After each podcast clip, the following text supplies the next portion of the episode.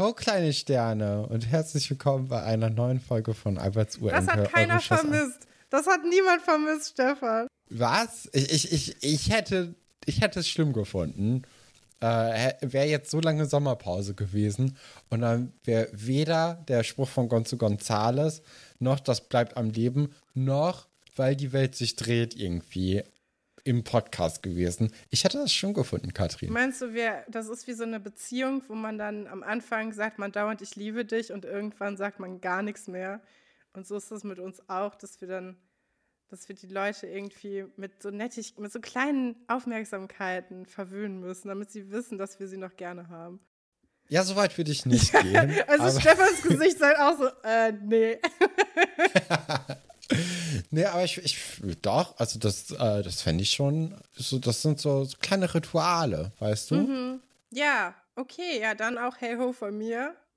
Das, äh, ich möchte mich ja, da nicht guck mal, Katrins Augen seid ihr anscheinend keine kleinen Sterne, ne? Nee, ich finde unsere so. HörerInnen sind kleine Mäuse. Aha. Kleine süße Mäuse. Kleine Ratten. ja. Oh, über Ratten werden wir heute auch noch sprechen. Ich habe ein kleines Ratatouille-Referat vorbereitet. Ich freue mich sehr. Ja, nachdem wir nächste, letzte Woche ja eigentlich die ganze Zeit über Kochshows geredet haben, oder vorletzte Woche war das, ne? nachdem wir vorletzte Woche die ganze Zeit über Kochshows gesprochen haben, haben wir diese Woche, hätten wir sogar inhaltlichen Bezug gehabt. Da zeigt sich mal wieder, wie gut wir die ganzen Sachen vorbereiten und wie sehr wir im Bilde sind, was da als nächstes ansteht. Aber ähm, nächste Woche ist Folge 116. Da können wir ja schon mal sagen, das ist das Staffelfinale der ähm, Schloss Einstein Staffel 2.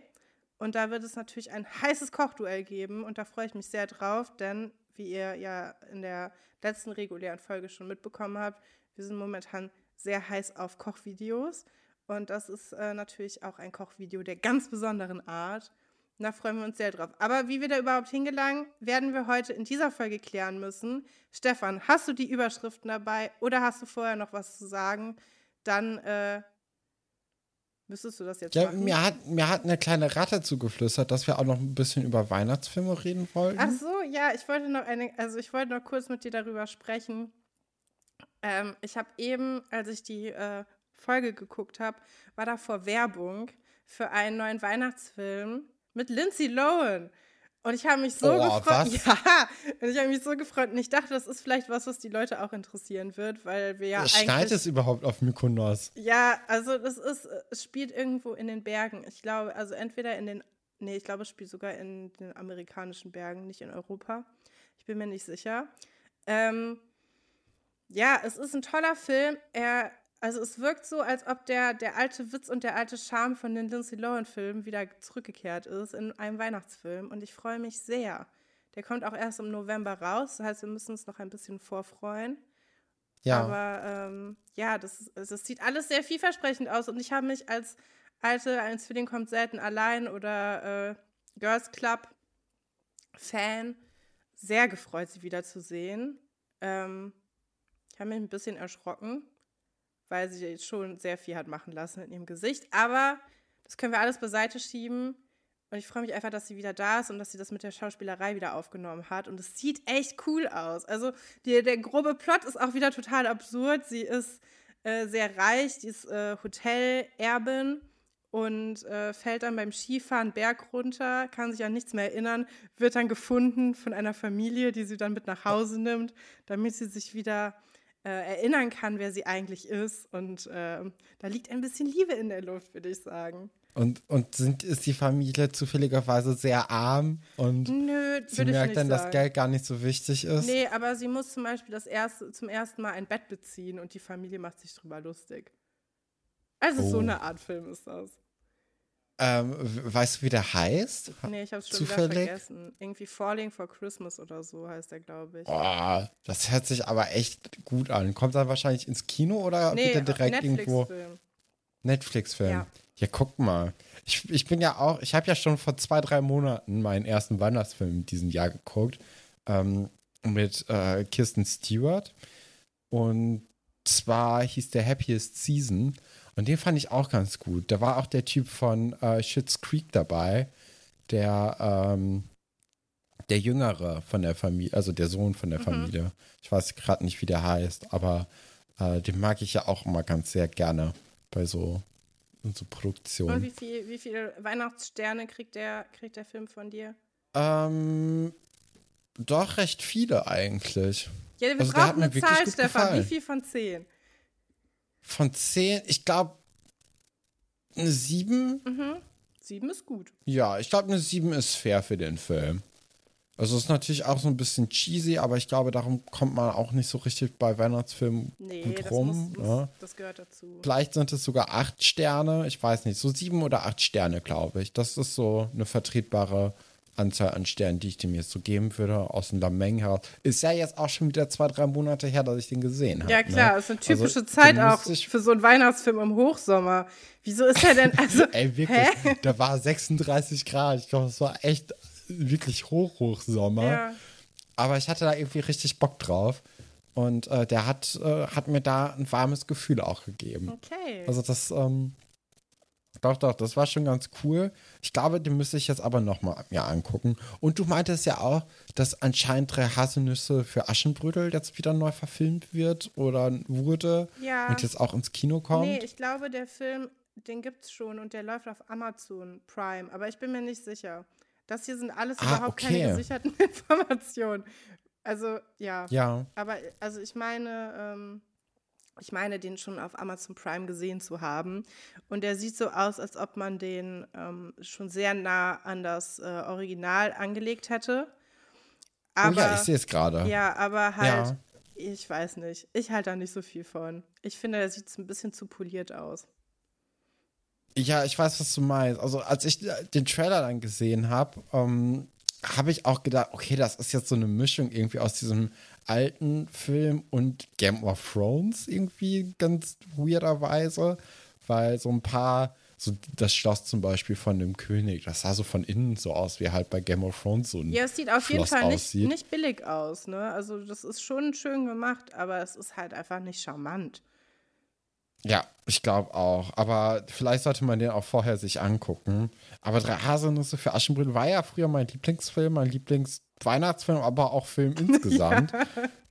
Also wirklich über sehr, sehr viele Jahre, so zwischen, sagen wir mal, vier und zehn war der bestimmt durchgehend mein, mein Lieblingsfilm. Das ist so niedlich. Den habe ich aber auch seit Jahren nicht mehr geguckt. Also irgendwie habe ich es nicht übers Herz gebracht, mir den in den letzten Jahren anzugucken. Ich weiß, also Also das hatte werden, ich keinen Nerv für. das werden wir dieses Jahr definitiv mehr als einmal nachholen. Das kann ich dir versprechen. Oh, ich weiß nicht, ob ich darauf Bock habe, den zweimal zu gucken. Aber einmal ist, glaube ich, drin auf jeden Fall. Ja, ich würde jetzt äh, charmant überleiten zu der heutigen äh, Folge Schloss Einstein, Folge 115. Stefan, die Überschriften. Ekelbingo, Onkel Max, du Arschloch. Dann haben wir in der Festung Wolf, Ingo und die Industriespionage. Und zu guter Letzt Gaumdisput, Wolfert wetzt die Messer. Ja, äh, Ekelbingo, Onkel Max, du Arschloch, ist unsere erste Story, mit der wir uns heute beschäftigen wollen. Ähm, erstmal kann man ja so generell zu der Folge sagen, es gibt jetzt gar nicht mal so diese große Klamauk-Geschichte, die man so schnell abfrühstücken kann. Ne? Also oft hat man ja zum Beispiel jetzt, ähm, wie in, der, in den vergangenen beiden Folgen, hatte man das ja so, dass diese Universum-Geschichte wirklich nur so ein Filler war. Ne? Also wo man auch gemerkt hat, okay, die sind insgesamt vielleicht fünf Minuten lang. Also da ist ja gar nicht viel Story drin in der ähm, äh, in der anderen Geschichte. Das hat man ja jetzt hier gar nicht. Ne? Also ich finde, also die Kochgeschichte, ja, es ist schon ein bisschen. Aber nur weil er einfach als Treppe für die nächste Folge dient, wo das ja das Highlight sein wird. Ist übrigens auch ein Highlight, was ich sehr stark im Kopf noch habe. Also das ist eine Folge, okay. die ich sehr gerne gucke, die ich auch sehr oft noch mit mir angeguckt habe. Das ist tatsächlich eine der Klamauk-Geschichten, die ich äh, sehr, sehr gerne mag. Also das äh, Kann ich nämlich verstehen, ich weil ich finde, das gut. ist gar nicht, ist, ist nicht so, also ich finde, diese Geschichte hat nicht diesen Charakter so, von so einer klassischen ähm, Klamauk-Nebengeschichte, weil die wird ja dann doch recht groß aufgefahren, dann in der nächsten Folge eher Mhm. als jetzt in dieser. aber es wird jetzt nicht wie diese Universumsgeschichte über zwei Folgen lang einfach wirklich sehr, sehr stiefmütterlich behandelt. Ne? Nee, genau. Ja, äh, wir wollen jetzt aber erstmal mit dem Ekel-Bingo Onkel Max, du Arschloch anfangen, bevor wir uns äh, dann später dem Gaumendisput widmen. Ähm, und was sich ja in der vergangenen Folge schon angedeutet hat, äh, tritt jetzt wirklich ein, Irazi Buddy zum Telefon und ruft dann doch noch mal den Onkel Max an, ähm, ob nicht denn doch irgendwie Buddy vielleicht zu einem Vorsprechen, zu einem Casting kommen kann. Und ähm, ja, Buddy fragt dann ja noch mal, ob Olli nicht vielleicht doch mitkommen kann. Ist so dieser verzweifelte Versuch irgendwie zwischen eigenem, ähm, ja nicht, ja so eigenem Wunsch eigentlich und der Realität ins Auge blicken, den hier Buddy ziemlich gut verkörpert. Ne? Ja, also ich, ich fand das auch interessant, weil mir ist jetzt in dem Gespräch mit Ira nicht rübergekommen, dass er noch mal wegen Oliver fragen wollte. Äh, hat er dann aber gemacht, was ich auch sehr nett fand, aber es hat ja dann, wie gesagt, nichts gebracht. Und ähm, ich habe auch das Gefühl gehabt, also ich weiß nicht, ich glaube, wenn ich, ähm, ich weiß nicht, ob er direkt, doch er hat direkt mit Max gesprochen, ne? Ich glaube, das hätte ich, ich relativ unprofessionell gefunden an Max Stelle. Also es zeigt schon, dass Buddy da auch noch gar nicht so, mh, mm, also ihm ist es nicht wichtig genug, als dass er dann da quasi das sein lässt und, und es gut sein lässt. Also er hat ja schon gemerkt, dass Max den eigentlich nicht haben will. Und wenn es ihm jetzt wirklich nur um diese Stelle gegangen wäre oder nur um diese, dieses Casting, dann hätte er sicher nicht nochmal gefragt. Aber er nimmt das irgendwie alles gar nicht so richtig ernst, hatte ich das Gefühl. Also er ist so, ja, kann der jetzt mitmachen oder nicht? Und dann ist er so, nee, kann er halt nicht. Und dann, ähm, dann sagt er, ja, hm, ja, okay, dann komme ich halt doch. Aber so für jedes andere Casting hätte man sich das, glaube ich, äh, gespart. Da hätte man das, glaube ich, anders gefragt. Aber es kann auch daran liegen, vielleicht, dass es äh, Iras Onkel ist und er es deswegen sowieso schon nicht so ernst nimmt. Hab ich, also kann ich mir auch gut vorstellen. Ja, und ich glaube, ähm, dadurch, dass er ja diese Volksmusik auch macht, ne? Also das ist ja, ich glaube, der, der Buddy, der findet das alles noch sehr suspekt, was da Iras Onkel eben vorhat, weil wenn er wirklich nur Volksmusik bisher macht, dann wird er ja jetzt auch nicht mit jemandem wie Buddy, der dann eher so in diese Hip-Hop-Schiene ähm, durchstarten möchte oder auch Rockmusik. Ja, eher Popmusik oder also Hip-Hop höre ich da bei Buddy sehr wenig raus. Ich meine, wir können uns ja, können wir uns nicht. Man kann sich daran erinnern, wenn man die Folge geguckt hat, weil wir haben da nie drüber gesprochen, aber in Folge 100 gibt ja Buddy sogar Hip-Hop-Unterricht in, äh, an ja. LehrerInnen. Und da merkt man, dass er selbst davon auch nicht so wirklich die Ahnung hat.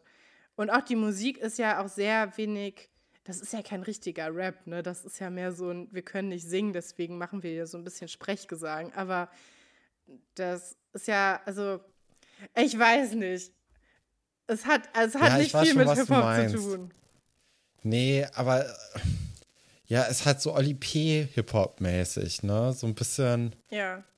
Flug, äh, Flugzeuge im Bauch. Aber ja, Sprechgesang halt. Kann, ist ja auch nichts Schlechtes, aber also, also Hip-Hop ist es nicht. Nee, aber auf jeden Fall ist es ziemlich weit weg eben von dieser Volksmusik, für die Onkel Max ja bekannt ist. Und da kann ich ja schon verstehen, dass Buddy dann so ein bisschen missmutig dem Ganzen gegenübersteht. Ja, ja, definitiv. Ja, ähm, Casting ist jetzt eingelocht und äh, Ira möchte auch mitkommen auf jeden Fall, aber Buddy möchte das nicht. Der, so, der, der sagt so, nee, das ist eine Sache, die ich alleine machen möchte. Wo ich auch mir denke, ey, ist doch eigentlich mega lieb, dass Ira da mitkommen möchte ja, und auch den unterstützt, weil, also, das wäre mir persönlich, wäre das auf jeden Fall lieber gewesen, wenn da noch jemand mitkommen würde und einfach nur wartet. Also das ist ja. Definitiv. Und vor allem, wenn das die Nichte ist von dem Typen, der das entscheidet und es dir wirklich wichtig ist, natürlich hätte ich die mitgenommen. Jeder weiß, ja. dass das am besten funktioniert, wenn man irgendwie Vetternwirtschaft betreibt. Also ja, auch da, das gibt mir wieder so ein, also dieses Gefühl, dass Buddy es wirklich nicht wirklich möchte. Ich glaube auch. Das ist, äh, das für den einfach nur, weil da jemand wirklich sehr hinterher ist und jetzt war ähm, Ira und Max sind ja wirklich sehr dahinter, dass Buddy dann doch zu diesem Casting irgendwie kommt. Und äh, die wollen das beide und die wollen das auch beide mehr als Buddy. Ähm, und das ist, glaube ich, auch ein bisschen das Problem, warum es dann am Ende nicht klappt.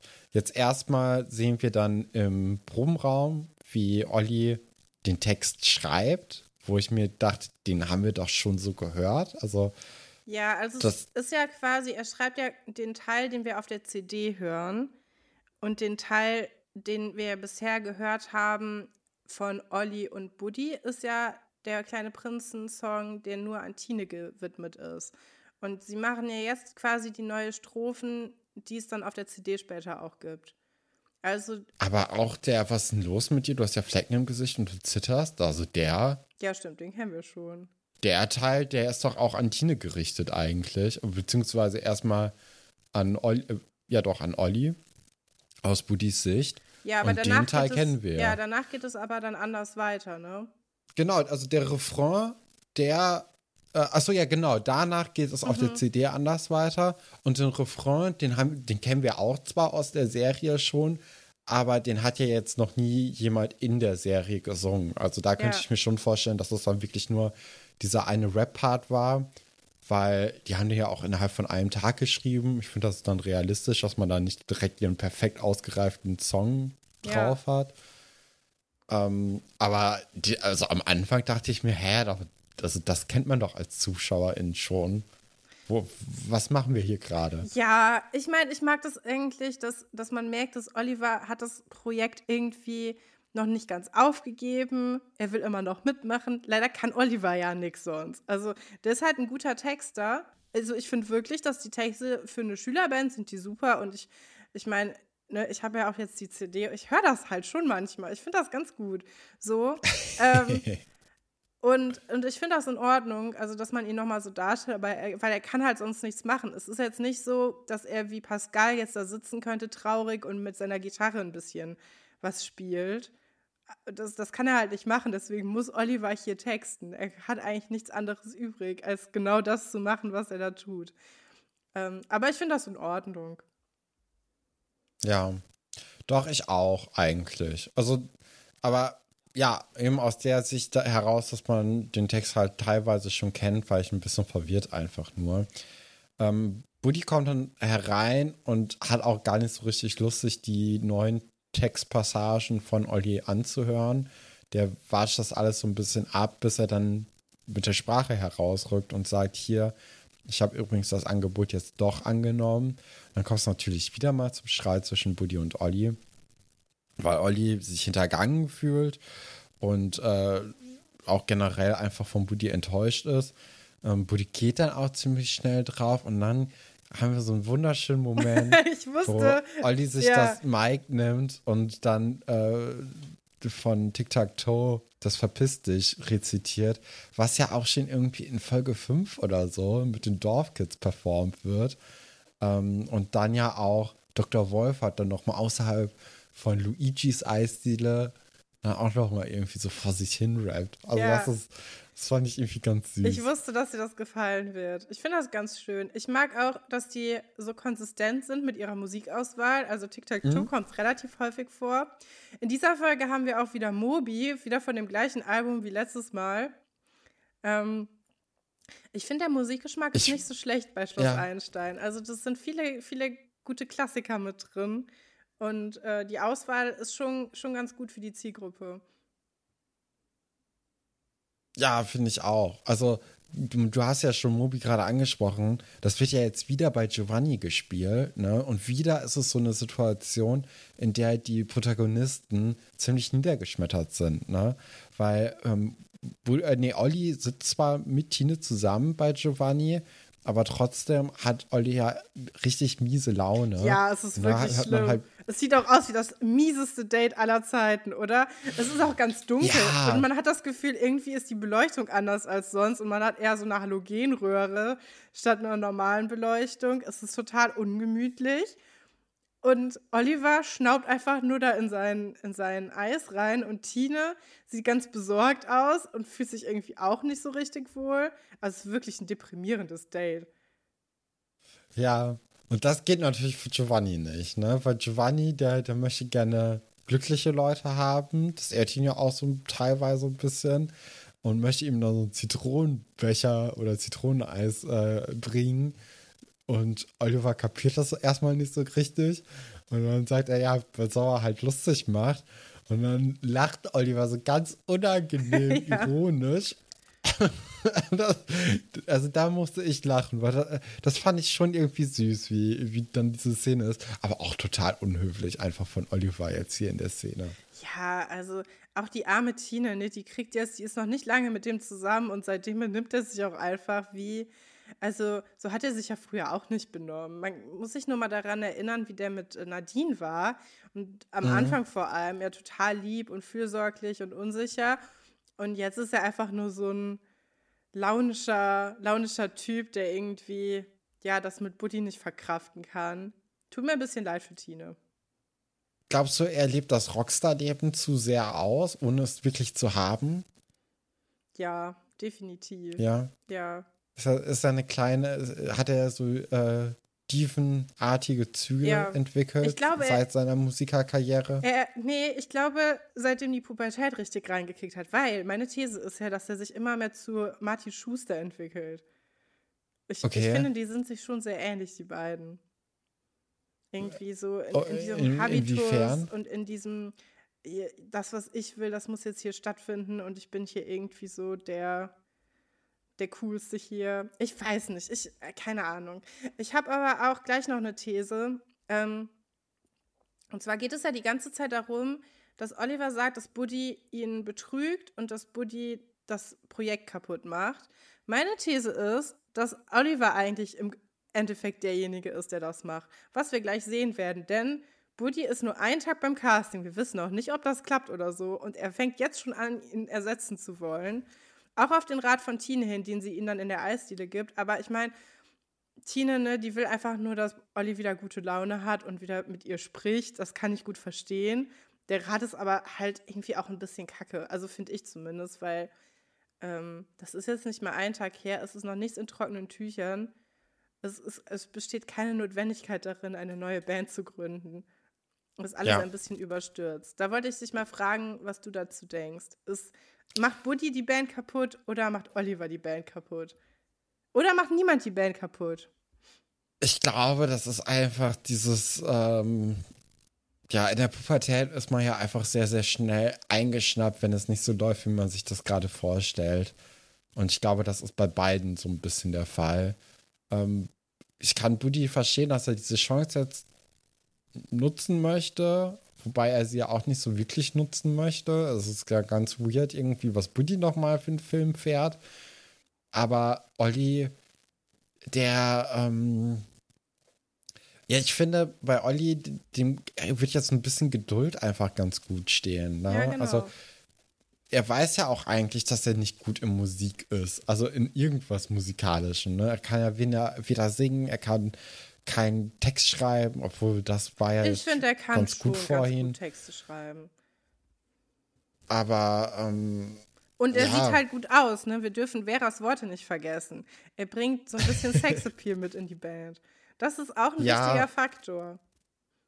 Schon, aber merkst du ja jetzt dann auch bei dem ähm, beim Plattentypen, das reicht natürlich dann auch nicht, ne? Also wenn du nur Sexappeal da reinbringst. Und Texte kann man sich immer noch von Leuten schreiben lassen. Von daher hat Olli eigentlich wenig in dieser Band. Oder das, ich glaube, Oliver mag es einfach nur in der Band zu sein. Und wenn er ein bisschen warten würde, dann würde ja vielleicht mit äh, Buddy alles wieder in Ordnung werden. Ja.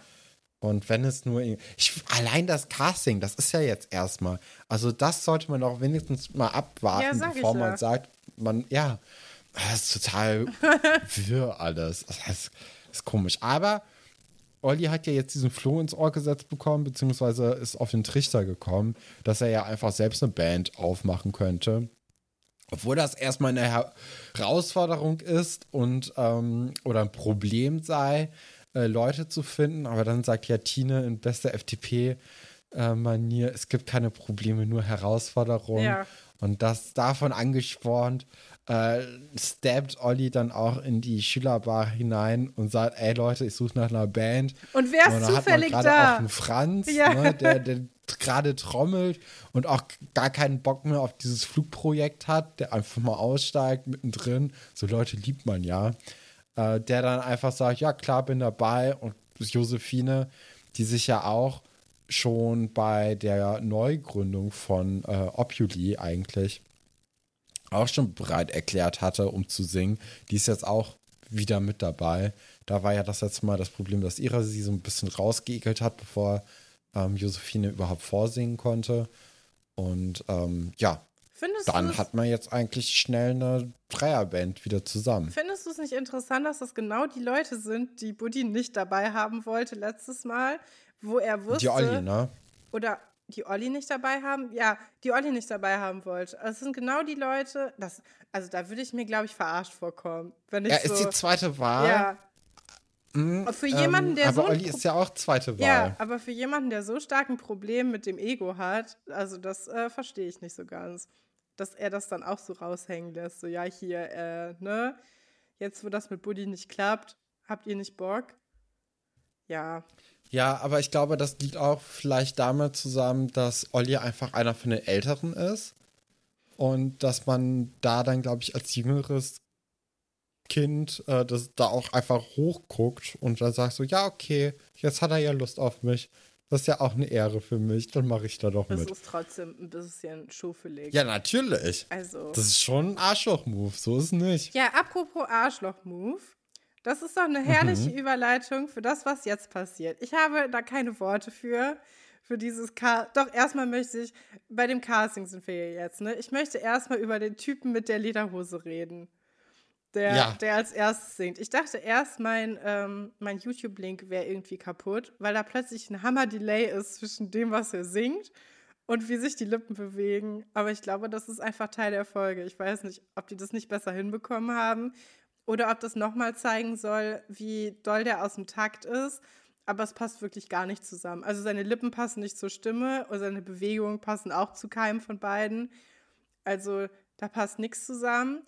Wir sehen einen Typen, von dem wir am Anfang auch gar nicht das Gesicht sehen. Also das dauert jetzt erstmal ein bisschen, bis wir dann sehen, wie der aussieht.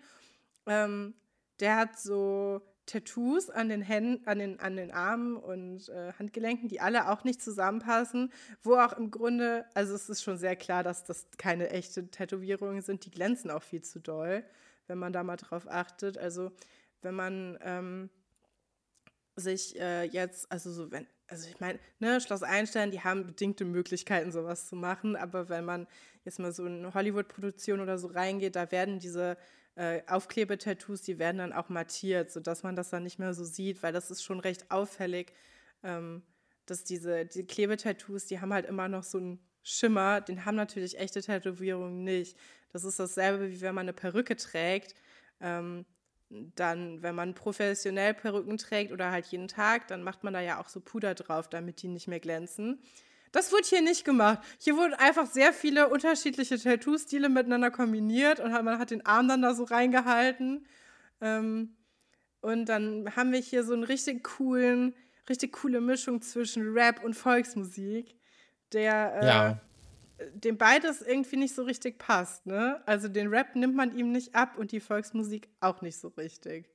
Nee, wirklich nicht. Also dann, man nimmt es eher den, den beiden Typen im Hintergrund ab, die ja, Ja. irgendwie so seine Posse sind, ne? Also äh, die sehen dann eher schon danach aus, besonders der eine, der sieht einfach, der sieht so ein bisschen wie der äh, Bruder von Lizzie McGuire in älter aus.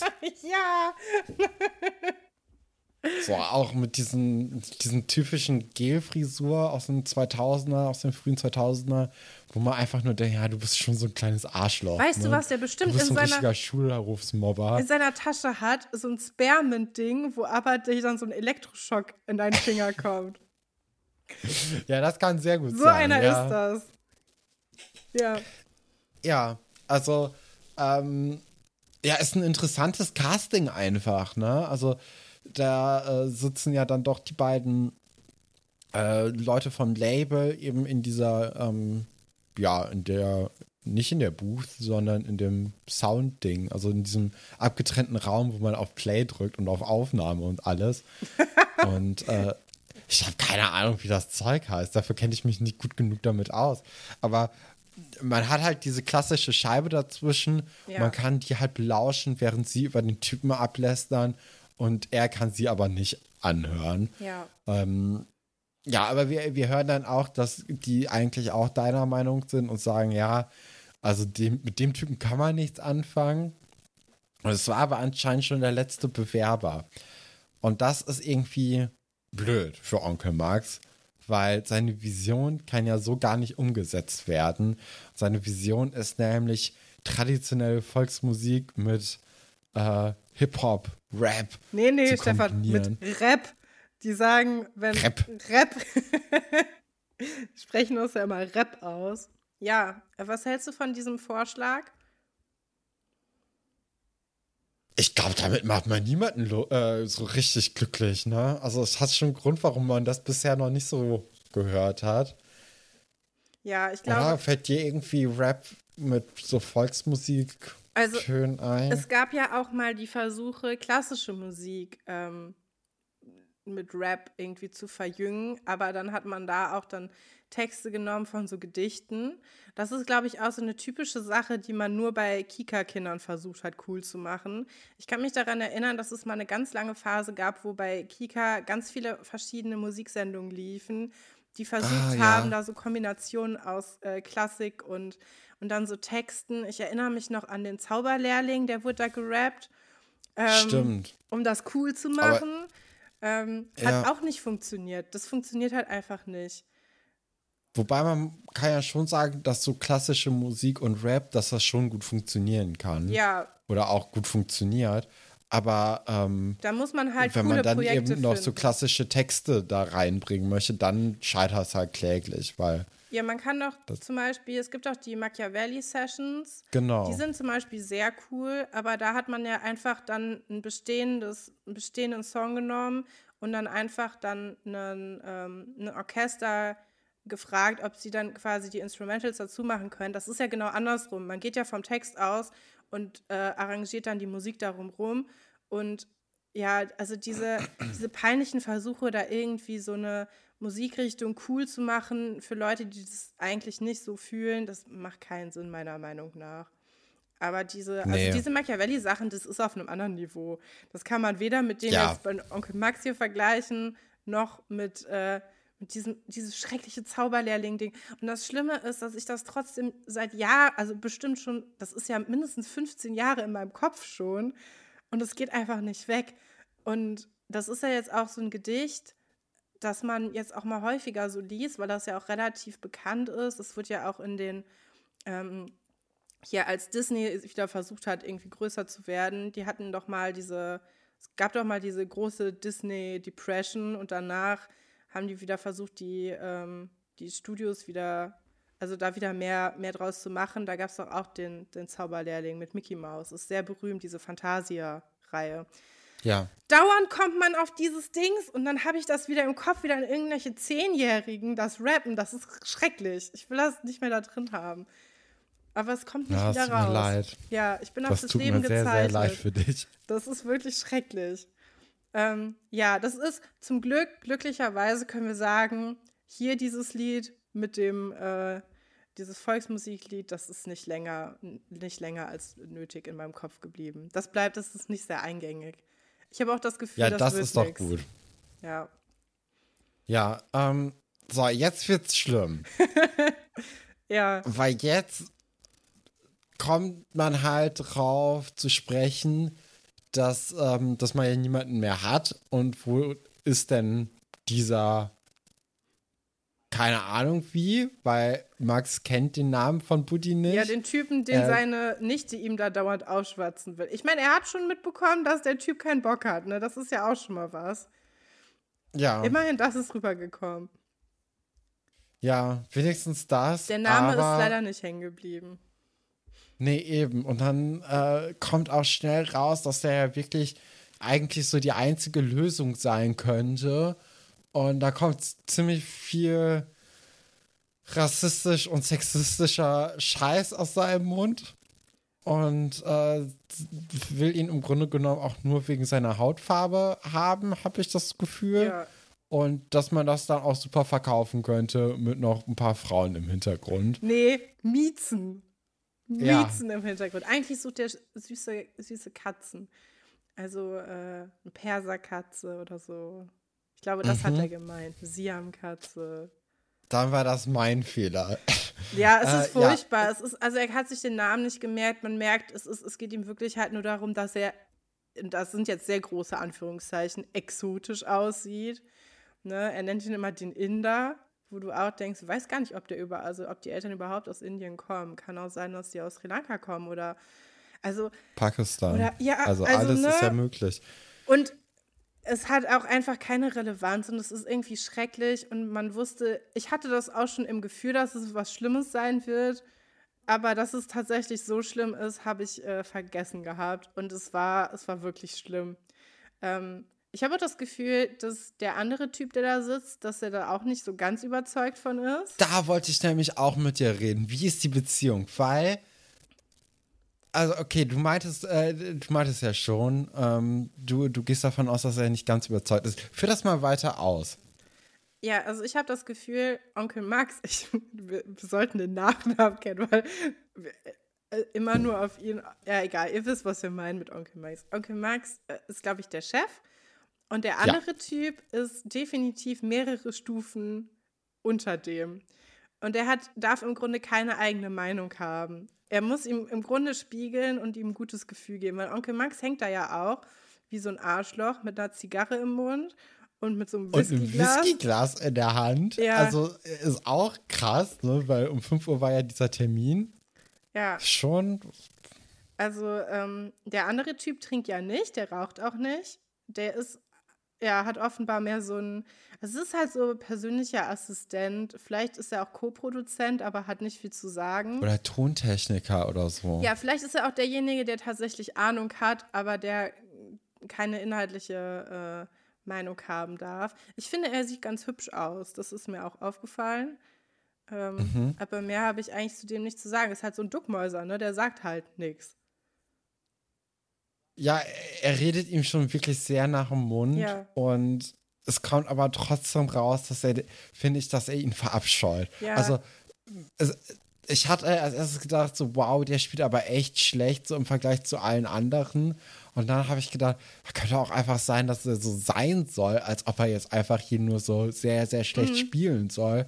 Dass man merkt, okay, der ist eben nicht der Meinung von Max. Und äh, dass er einfach nur das vielleicht auch als Zwischenstation sieht, da zu arbeiten und eigentlich wo ganz anders hin möchte. Aber es bezahlt halt gut und ähm, dann macht er das halt, weil er muss ja auch irgendwie seine Brötchen verdienen. Dann muss er halt auch so einen unbequemen oder unangenehmen Chef irgendwie aushalten. Aber ich finde, es kommt schon sehr, sehr raus, dass die sich nicht so richtig ähm, oder dass er ne? zumindest Max nicht mag. Ja. Und dann hat man ja auch diese Szene, die dann ja, ähm, ja auch einfach nochmal unterstreicht, dass Max ein Arschloch ist, wo er dann eben diesen tiefen Zug von der Zigarre nimmt ja. und äh, dem anderen Typen dann schön ins Gesicht. Boah, ey. Oh, das ist schon eklig. Also auch, auch dieses Kabuff, ne? Ich finde, das ist so eklig. Also, nee. Also das ist. Äh, ja, ja, also wir haben hier schon eine sehr überzeichnete Version eines äh, Musikproduzenten. Und der soll ja auch sehr unsympathisch wirken. Ne? Und der andere, ja. der andere ist so ein bisschen, der, der hat so einen Assistentenstatus da drin. Ich finde den anderen. ja, möchte, mit dem kann man relaten. Ich eher. möchte nochmal darauf, noch darauf hinweisen, dass ich ihn sehr attraktiv finde.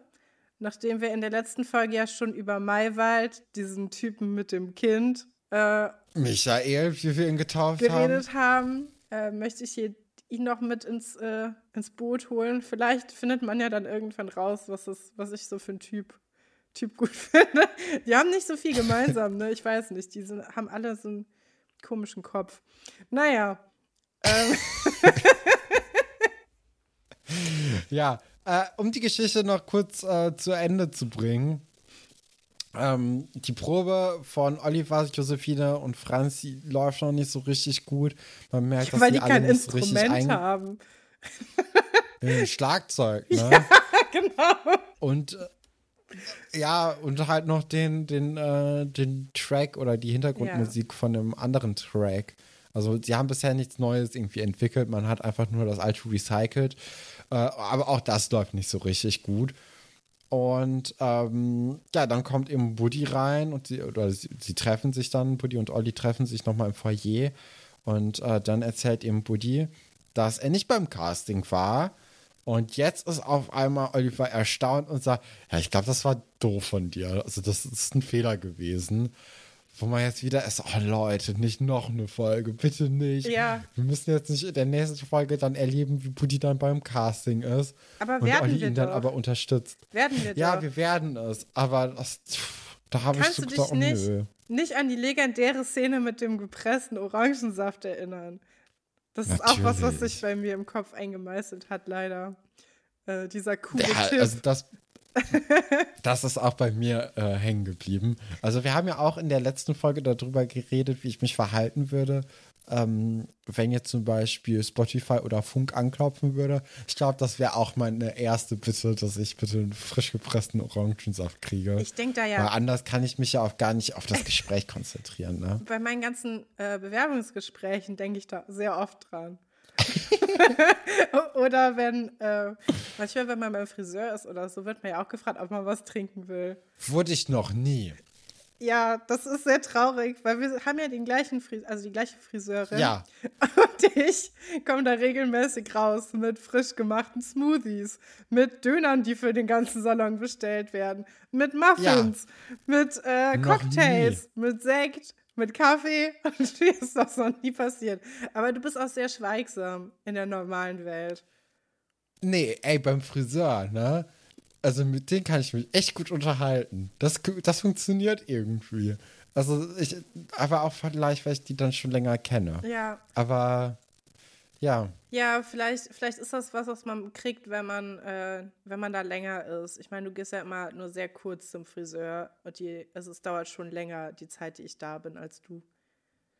ich glaube, du lässt dann auch insgesamt mehr Geld einfach da ja, als ich. wenn man dann seine Das Haare blondiert oder so, dann dauert es halt auch mehrere Stunden und dann, dann ist man Ja. halt so da und dann wird auch mal ein Döner gegessen.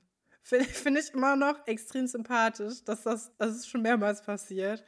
Ähm, ja, die haben auch einen guten. Geschmack. Also die holen die auch genau bei den richtigen Orten die Sachen. Das ist genau richtig. Ja. Ja, ja. Okay. In der Festung, Wolf und Ingo und die Industriespionage.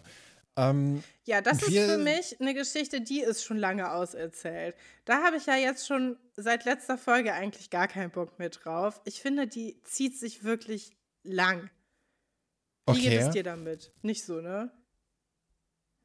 Boah, so ein Zwischending, finde ich. Ähm, weil ich finde jetzt eigentlich so den Anfang von der Geschichte ganz ähm, charmant, wie Atze erstmal ins Labor kommt und dann sagt, hier, wie sieht's aus? Willst du nicht doch vielleicht uns wieder helfen, Alexandra?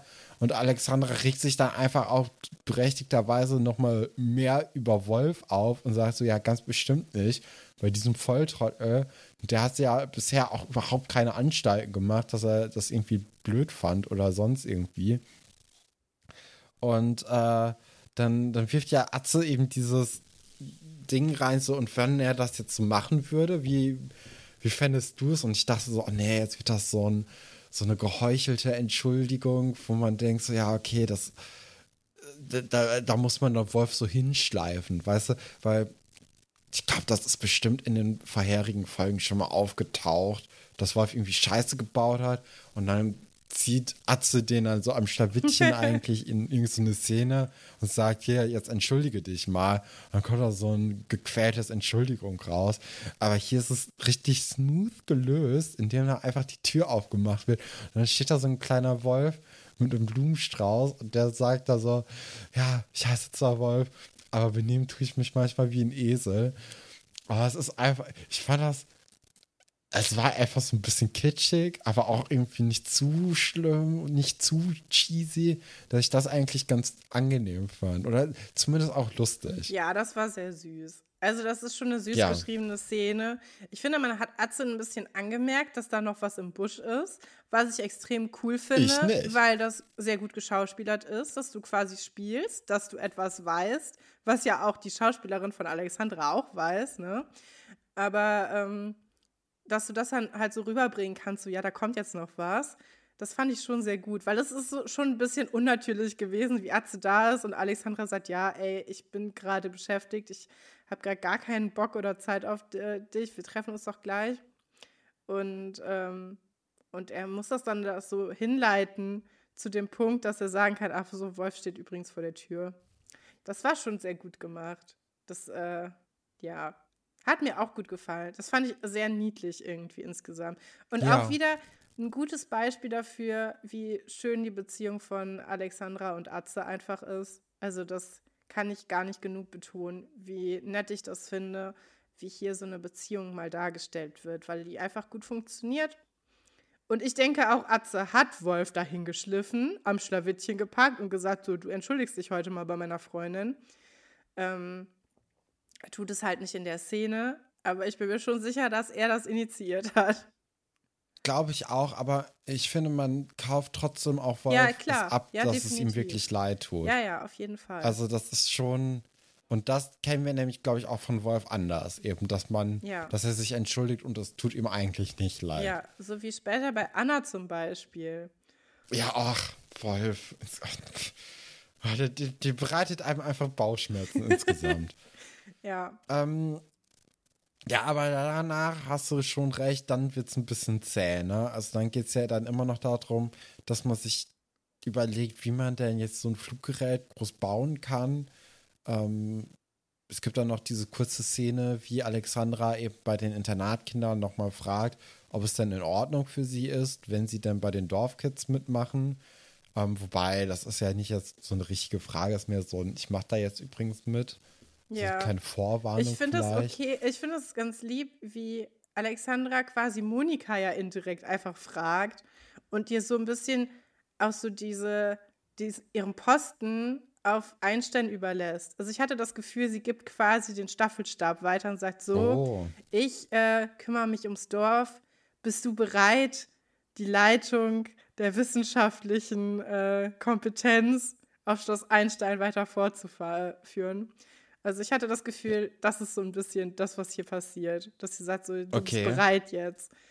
Ähm, Das hatte ich nicht so, äh, nicht so gemerkt in der Folge, aber es könnte durchaus Sinn ergeben. ja, Ähm, ich fand es auch irgendwie ganz süß, wie Monika direkt so protestiert hat, als sie, äh, als Franz und Sebastian drum gebettelt haben, dass Alexandra doch bitte bei ihnen wieder, also auch mitmacht. ja, Ähm, weil da dachte ich so, okay, anscheinend hat auch Monika das Gefühl, es kann nur eine schlaue Person im Team geben.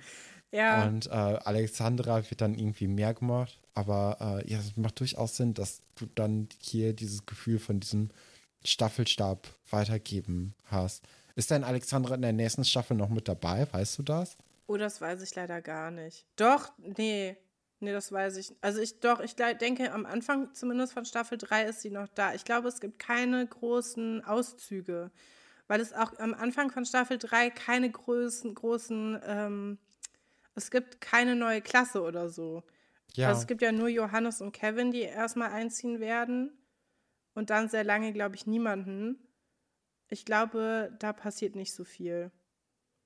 Okay. Ja, aber also was ich noch sagen wollte, ich finde das ganz ähm, clever, auch wie die, wie die Einsteiner an die Sache rangehen. Die gucken sich erstmal Flugobjekte an, die andere Leute mit wenig Mitteln versucht haben zu bauen. Das ist ja schon ganz clever. Und äh, wollen sich dann an Tieren orientieren, also so in Richtung Bionik gehen. Und das ist natürlich auch super clever, dass man sagt, ja, was funktioniert denn in der Realität schon? Woran können wir uns orientieren? Und dann kommen sie ja auch irgendwann auf die Fledermaus. Und ähm, ja, halte ich für sehr clever. Wobei das jetzt auch wieder im Dorf eher ist, ne, durch Alexandra dann in der Lagerhalle, weil Wolf möchte ja immer noch sein Flugfahrrad irgendwie durchsetzen. Aber da sagt ja dann auch Alexandra relativ schnell so, ja, ey, dafür hast du nicht die Muskelkraft, vergiss es. Das, das kriegen wir nicht hin. Ähm, wir gucken mal lieber Richtung Fledermaus. Das heißt, ich habe die beiden verwechselt. Also nein, die, das Dorf, die gucken sich diese alten Sachen an und Alexandra will, okay, ja, dann habe ich das, ähm, dann habe ich das nee, äh, zusammengeworfen. oder? Nee, also die, die, ähm, die Internatkids, die gucken sich schon im Internet Ja. auch alte Flug, Ja, ja, Fluggeräte äh, an. Ähm, ja, und dann geht es eben darum, dass im ähm, ja, in, in der Lagerhalle Alexandra dann so eine Skizze von so einer Art Fallschirm irgendwie so baut oder malt. Und äh, die Dorfkids dann auch Bettlaken ankarren und dann erstmal nähen sollen und nähen müssen. Und man sieht halt, dass Ingo und Wolf jetzt nicht die geborenen Näher sind. Also die haben das Nee. vielleicht auch gerade zum allerersten Mal gemacht. Ähm, und wahrscheinlich geben sie sich auch nicht wirklich Mühe. Ja, ich hatte Also das Gefühl, sie machen es weil absichtlich so schlecht, damit sie das nicht mehr machen müssen. Ja, das kann gut sein, weil also selbst wenn man noch nie genäht hat, kann, also nähen ist ja jetzt nicht so schwierig, ist halt lästig auf Dauer, ne? Ja, ich habe mich Aber auch gefragt, warum haben gerade nähen musst, warum haben sie sich keine Nähmaschine geliehen? Irgendeine Mutter von denen wird doch sicherlich eine Nähmaschine haben. Kann ich mir nicht vorstellen, dass Cordula ihre Nähmaschine nicht in Seelitz gelassen hat, zum Beispiel. Oder so eine sein. Ingrid. Oder, nee, Ingeborg heißt die Mutter von Ingo, Ingeborg. ne? Ja. Oder die Mutter von Wolf, die hat doch bestimmt auch eine Nähmaschine. Also ich kann, kann mir ehrlich gesagt nicht vorstellen, dass es da keine gibt. Die hätten ähm, bestimmt eine gefunden, dann wäre das auch nicht so. Vor allem, also hast du schon mal, du hast auch schon mal was mit der Hand genäht, ne? Ja, natürlich. Ich, äh, allein, also beim Wichteln in der zweiten Klasse oder so, habe ich so ein kleines Kissen genäht aus Filz, ähm, das ich dann mit Watte so vollgestopft süß. habe und das dann äh, beim Wichteln eben verschenkt. Ich glaube, dritte Klasse war das. Ja. Ja. Ähm, So ein kleines Stern, kleines Sternkissen. ja, und du wirst mir doch blau und gelb. Du wirst mir doch zustimmen, dass Sachen, die man mit der Hand näht, viel schlechter halten als Sachen, die man mit der Maschine näht. Zumindest bei unserem Talent. Also, Oh, das kann ich jetzt so nicht äh, bestätigen. Also, ähm, mein Filzstern. ja, du hast schon recht. Also, gerade wenn du auch irgendwie was nähen möchtest, was irgendwie einem Menschen potenziell Ja. halten soll, dann ist es, glaube ich, schon besser, wenn man nicht Nähanfängern das dann überlässt, ob der Fallschirm jetzt dicht ist oder nicht. Ähm, und dann lieber so einer Nähmaschine das anvertraut. dann habe ich mich gefragt, ist es nicht so, wenn man einen Bettlaken nimmt, dass dann da auch Luft durchgeht, weil das ja auch, also große, also so Löcher hat halt, einfach als, also so, die Maschen sind ja relativ weit auseinander dafür, dass das ähm, ein Menschen tragen soll. Ja, und es ist auch sehr schwer eigentlich, ne? Also das ist ja, hat ja, glaube ich, schon einen Grund, warum man bei so Heißluftballons einen ähm, Ballonseide wirklich auch Ja. benutzt, ne? Ja, also ist zum, oder das sind Seidenbettlaken, aber das so sahen die nicht aus, die das sahen waren schon so sehr robust aus. Das waren so alte, alte, alte Baumwollteile einfach. Ja, und dann kommen eben die, die beiden super schlauen Typen auf die Idee, ey, das läuft hier nicht. Aber vielleicht läuft es ja bei den anderen noch schlechter. Oder wir können uns was abkupfern. Was die leider nicht wissen, ist, dass es bei den Einsteinern genauso schlecht läuft. Ne? Ja. Also die sind ja auch total am struggeln. Ähm, Monika hat da auch eine wilde Zeichnung aufgemalt, die auf jeden Fall äh, sehr riskant aussieht, um es mal vorsichtig zu sagen. Ähm, wo dann auch Elisabeth oder auch Sebastian Sorge haben, dass man davon sterben könnte, wenn man versucht, damit abzuheben. Und äh, die sind eigentlich, eigentlich durch. Ähm, ja, wie gesagt, die, Inter äh, die Dorfkids, die wollen dann ins Internat einbrechen. Ja, ich habe das Gefühl, Keller größtenteils, einsteigen. damit sie nicht weiter nähen müssen. Das ist einfach nur eine billige auch. Ausrede, um mal den, also das, das Ding verlassen zu können. Ich habe ja momentan, ich bin ja immer noch fleißig am, äh, am Hausarbeiten schreiben und mir fällt das auch sehr leicht, Vorwände zu finden, wieso man das gerade nicht machen kann. Dass man sagt, ja, Ja. ich muss jetzt noch einkaufen, weil gleich hat das ja zu oder Ja, In also. vier Stunden hat man ja auch einen Termin. Genau, in vier Stunden habe ich einen Termin, muss ich mich ausruhen. Also eine Pause ist auch wichtig. Ähm, wenn man, Mhm. man muss auch frische Vitamine zu sich nehmen. Also, ne? Und Ja, ja. auf der Ebene befinden sich Wolf und Ingo, glaube ich, auch. Einfach kein Bock und dann alles andere vorschieben. Weil was wollen sie da spionieren? Wenn sie eh nicht dasselbe machen wollen, dann können sie sich da auch nichts abgucken. Vor allem verstehen sie ja sowieso nicht, was Alexandra von ihnen will. Hab ich das Gefühl bis jetzt. Ja, das, äh, der, der Verdacht drängt sich auf jeden Fall auf. Ne? Also sie, sie glauben auch nicht so richtig an die Lösung.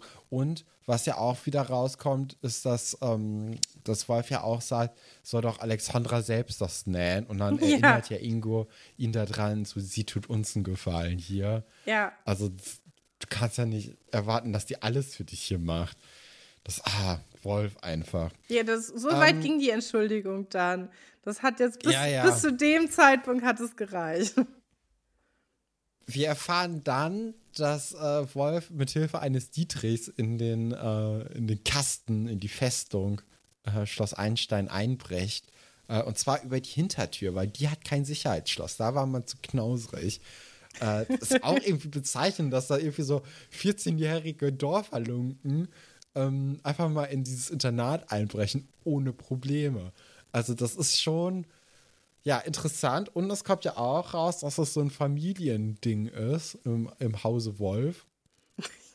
Finde ich auch irgendwie ja, nicht überraschend. wundert mich auch überhaupt nicht. Ich, ich muss ja auch sagen, ähm, nichts könnte weiter entfernt von mir sein als, äh, als ein Dietrich, denn ich denke jedes Mal, wenn jemand das Wort Dietrich sagt, dass das so ein Brecheisen ist. Und ich bin immer wieder erstaunt, dass das nur so ein kleines Fitzelsding ist, mit dem man dann die, die Schlösser aufdingens. Äh, wundert mich jedes Mal. Ich lerne das auch einfach nicht. Ich denke immer, ja, wo ist denn jetzt euer Brecheisen? Aber es ist nicht da. Hm, Ja, ich habe mich gefragt, ob Wolf dann später auch zu Anna ähm, über diese Tür dann äh, sie besuchen kommt. Oder nimmt er dann die Daran Vordertür? kann ich mich schon gar nicht mehr erinnern. Ja, das, äh, das habe ich mich gefragt.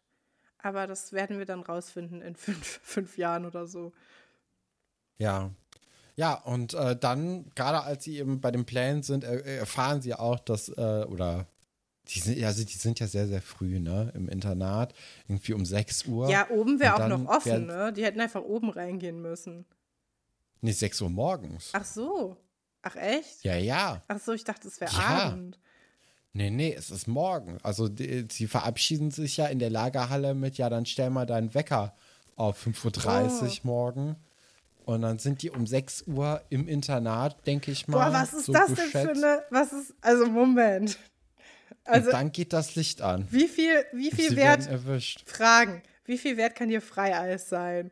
Wie viel Wert kann dir sein, gegen die Internatskinder bei einem Wettbewerb zu gewinnen? Also, nichts davon wird mich, wird mich um 5 Uhr aufstehen lassen. Das ist ja furchtbar. Ich dachte, es ist abends. Nee, also so wie ich es verstanden habe, war das morgens. Ja, das ist ja schrecklich. Nee, würde ich, würde ich, kein Freieis der Welt würde ich um diese Uhrzeit schon, schon wach sein. Und da drin steht, das ist ja wirklich, das, es geht ja auch um nichts. Ist ja nicht so, dass wenn sie jetzt irgendwas rausfinden, dass sie dann gewinnen. Es geht um gar nichts. Sie können doch einfach Alexandra fragen. Kannst du mal gucken. Stimmt, daran habe ich, obwohl Alexandra wird das nicht nee, machen wird sie wollen. nicht. Sie wird dann sagen, jetzt bin ich raus. Ich habe keinen Bock mehr auf euch. Ja. Ja, aber äh, sie werden halt erwischt und das ist der Cliffhanger von der Folge. Für uns noch nicht, denn wir sprechen ja jetzt über das Gaumen, äh, über den, äh, doch, über den Gaumendisput. Ähm, denn, also, äh, das beginnt schon ganz wirr, weil Frau, Frau Delling riecht an einem Apfel Ja, und da dachte ich mir, ey, so ein Apfel, der riecht doch nach nichts. nee, das stimmt. So, warum, warum? Also, was, was ist denn jetzt hier los? Wenn ein Apfel nicht aufgeschnitten ist oder angebissen, dann riecht er einfach nach nichts. Das- so, vielleicht nach Pestiziden oder so, aber doch nicht nach Apfel. Also, das kann mir doch keiner erzählen. Nee. Aber für, für die ist das ein ganz großes Ding. Ja, aber Frau Denning sieht auch aus wie so eine Lehrerin, die sich so einen ganzen Apfel einpackt. Also die, die gibt mir Ja, auch klar, so Apfel-Vibes. Das, äh, ja, auch mit so einem Messer, ne? So wie, wie ja auch Frau Galwitz das eigentlich durchgehend macht, dass sie sich irgendwie so kleine äh, Stüpsel da so abschneidet, ja. ganz locker. Frau ähm, Galwitz riecht für mich auch immer nach Gouda. Das ist für mich so eine Gouda-Lehrerin. Da hätte ich jetzt eher nach Orange getippt. Ja, nee. Für mich ist das so eine typische Lehrerin halt einfach, die immer so Gouda dabei hat. Mit so einem Graubrot, was so ein bisschen zu trocken ist, dass es lecker aussieht. Mhm. Auch ohne Butter und allem, ja. ne? Ja, so jemand, der einfach gerne auch selbst für sich leidet. Äh, ja. Herr Wolfert leidet nicht für sich, weil der tut seinen Trauer ganz, ganz äh, laut kund, weil seitdem ja die Aushilfe da ist, die die Urlaubsvertretung macht für die Mensa-Köchin, denke ich mal, ähm, ja, seitdem schmeckt es ihm einfach hier nicht mehr. Der hat Probleme, Und wenn es ihm nicht schmeckt, dann ist auch die ganze Stimmung äh, hinüber. Ja. Was ich auch verstehen kann. Das verstehe ich auch. Das, nichts kann ich mehr unterschreiben als das. Wenn es, wenn es ein Essen gibt, wo ich sage, oh, hm, keine Ahnung, dann, äh, dann geht es mir auch an dem Tag wirklich nicht gut. Also Essen ist für mich schon eins der Highlights des Tages. Das muss schon lecker sein. Ja, vor allem in so einem Internat, wo man ja auch wirklich darauf angewiesen ist, dass das Essen schmeckt, ne? weil man sich ja jetzt nicht irgendwie jeden Tag außerhalb irgendwie was holen kann. Vielleicht ja. die Internatskinder schon, ne? die sind ja auf, sind ja gut betucht, aber auch für die ist es ja irgendwie, ich glaube, wenn das jetzt immer ein schlechtes Essen ist, dann werden die auch mal sich beschweren. Und dann werden die Eltern auch mal Druck machen. Meinst du, die rufen dann auch die Dönerbude an, so wie ihr damals immer in der Schule? Habt das, ihr nie Essen bestellt? Nee, wir haben das nie gemacht. Wir haben immer beim Kiosk ähm, die Kiosk-Klassiker gekauft. Als wir, als ich äh, auf der Schule war, war das noch, noch stärker als bei dir. Das, also diese Kiosk-Kultur wurde da sehr gepflegt. Man hat sich auch teilweise nur in dem Kioskkeller aufgehalten. Das war ja. so ein stickiger Keller. Da roch es vor allem nach warmem Ketchup und ähm, Schnitzelbrötchen aus der Mikrowelle. Und da hat man sich dann Oder gedrängt und hat dann das Essen dann ähm, bekommen. Und wir haben nie außerhalb bestellt. Und ihr habt das immer gemacht. Und das Lustige ist ja, dass, also unsere Schule war ja ähm, nirgendwo. Und die wurde aber trotzdem immer abgeschlossen. Das heißt, man hatte dann auch so ein großes Metalltor. Und wenn dann da mal Lieferservice kam, dann mussten die durch die Stäbe des Metalltors das Essen rüberreichen. Das ist ja total entwürdigend. Das ist ja, also, nee, habe ich nicht verstanden. Zu unserer Verteidigung, als wir angefangen haben, Essen zu bestellen, war es auch einfach so, dass dieser Kiosk zumachen musste. Ja. Weil da diese Mensa hingebaut wurde für unsere, ähm, vor allem für die Klassen 5 und 6, weil die ja Ganztagsunterricht haben, im Gegensatz zu allen anderen Kindern, die natürlich auch neun Stunden hatten. Ja, hieß nur Aber anders. Man kann ne? ja, ja, genau. Und man kann ja den, äh, man kann den jungen Kindern das ja nicht zumuten, irgendwie ohne warme Mahlzeit. Und äh, das Ding ist aber, dass dann daraufhin der Kiosk geschlossen wurde und wir durften nicht bei der Mensa essen. So die er das erste Jahr oder das zweite Jahr. Ähm, da war es einfach tabu, dass wir da essen durften. ja, cleveres Konzept. Das heißt, auf einmal hatte man nichts mehr. Und dann war halt dieses Essen bestellen, wie eine Pizza oder ein Döner, war halt die einzige Möglichkeit, irgendwie an Essen zu kommen. Stefan, ich möchte, dass du so eine traurige Klaviermusik unter diese, unter diese Schilderung legst. Aber das klingt wirklich, das klingt sehr hart so in, es gab dann zwar so einen Kiosk irgendwie in, in dieser Mensa, wo wir dann auch bestellen durften, aber der hat nicht geschmeckt. Also da waren, äh, da waren keine guten Produkte einfach. Das war auch alles viel teurer. Ja. Und äh, das war, das war einfach nichts. Ja, das vorher war halt ein charmanter Ort. Ne? Da hat der Hausmeister das verkauft. Der hat dir dann das Rückgeld schneller zurückgeworfen, als du überhaupt nachrechnen konntest, wie viel das gekostet hat. Da gab es nur ungesunde Sachen. Streuselbrötchen, Schokocroissants, wo die Schokolade innen ja, und außen guten, war. Ja, ja, richtig guten Bäcker auch. Dann so ganz weirde Sachen. Ich habe es eben schon angerissen, so Schnitzelbrötchen mit so Formfleisch, was ganz bestimmt nicht gesund war. Und ähm, so Würstchen in Teigtaschen, genau sowas. ähm, ekliges Zeug, aber äh, gab es da halt und es war äh, sehr lecker. Das äh, kann man nicht anders sagen. Das war, war ganz toll. Ähm, ja, aber Herr Dr. Wolfert wäre mit Sicherheit mit keinem dieser Essen zufrieden gewesen. Nee, Denn auf keinen Fall. Der interessiert sich ja vor allem für die, äh, für die bessere Küche und hält sich sowieso für was Besseres. Ich wollte noch mal kurz fragen, ne? Die Küche bei Schloss Einstein. Wollen die uns wirklich weismachen, dass das die Küche ist, wo man mehr als 100 Leute verköstigt, da mit einem Mini-Kühlschrank, wo Herr Dr. Wolfert schon seine Zutaten nicht reinkriegt gleich und ja. auch keine Arbeitsfläche da ist und sowieso überhaupt kein Platz?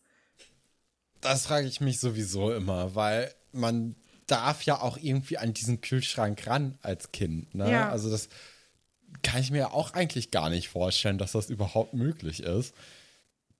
Ich, ich weiß auch nicht, was diese Küche da irgendwie sein soll. Vielleicht ist das an. Nee. Vielleicht gibt es auch es eine Industrieküche und quasi da ist die Auslage und da kann man auch kochen, wenn man selbst noch was kochen will abends oder so, wie in einer Jugendherberge, dass man sagt, hier. Aber ich glaube nicht, dass die, also, ey, du kannst doch den Kindern nicht sagen, hier, ihr könnt da auch kochen, weil dann sieht das aus wie Hulle, weil die werden das auf jeden Fall nicht alle sauber machen. Ja, kann ich. glaube, das ist, das, das Tor zum Untergang, wenn du sagst, hier könnt ihr auch die Küche mit benutzen.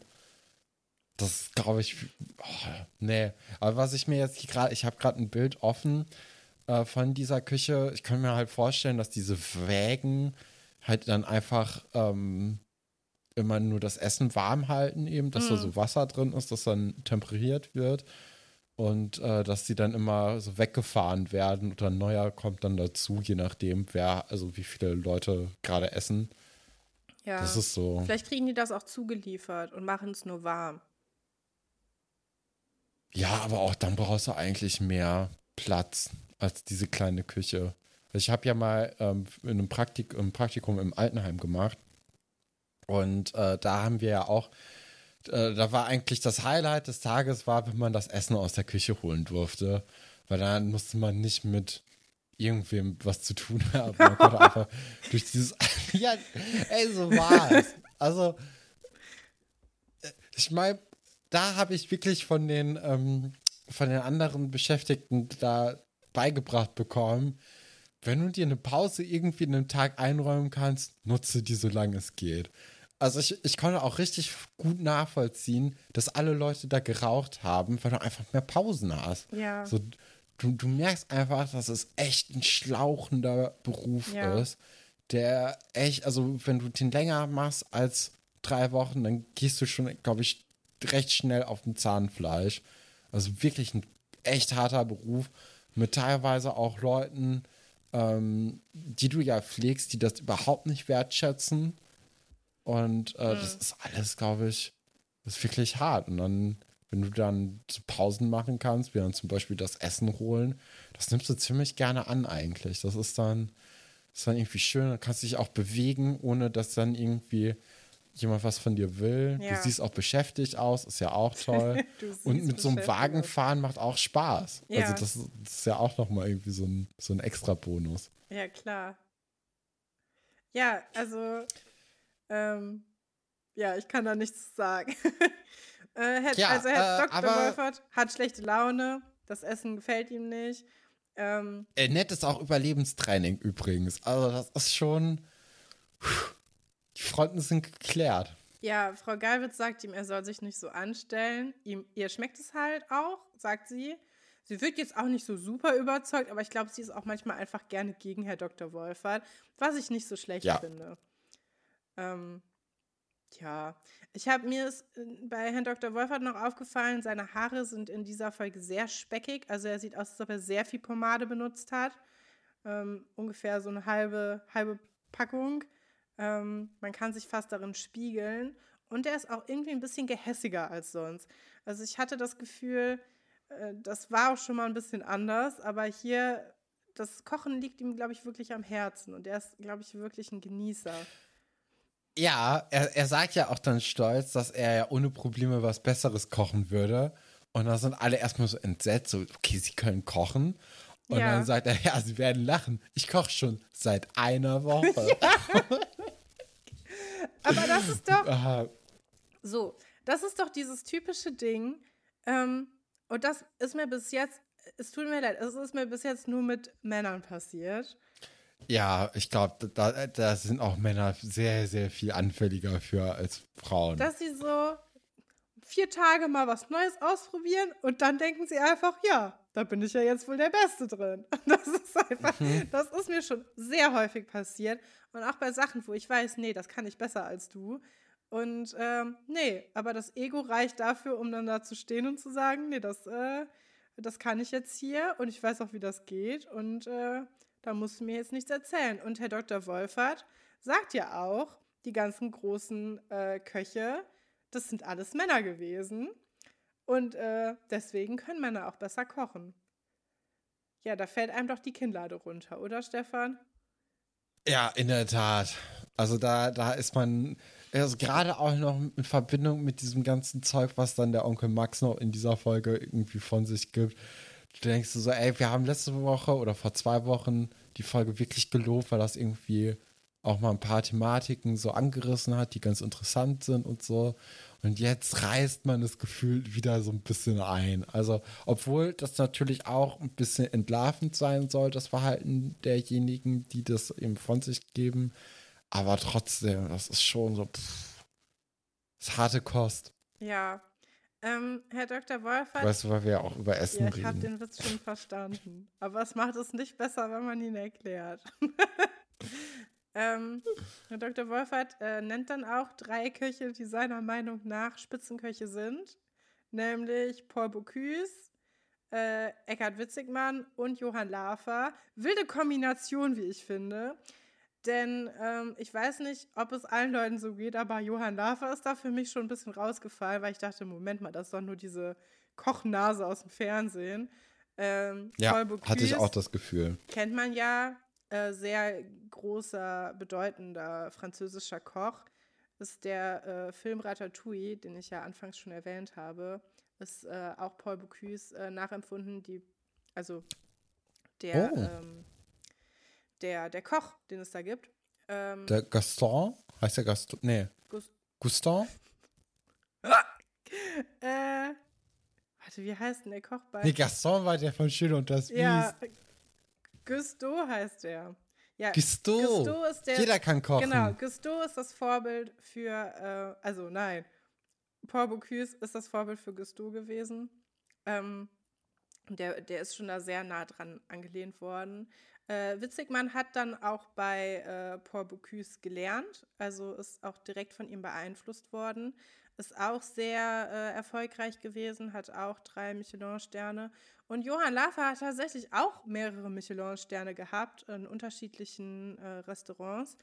Der ist also gar nicht nur der Fernsehonkel, sondern der hat auch hat auch sich was erkocht, hat aber auch, äh, was ich sehr interessant fand, ist äh, verurteilt worden wegen Steuerhinterziehung und ah, ja. ähm, hat auch den Preis, die saure Gurke gewonnen.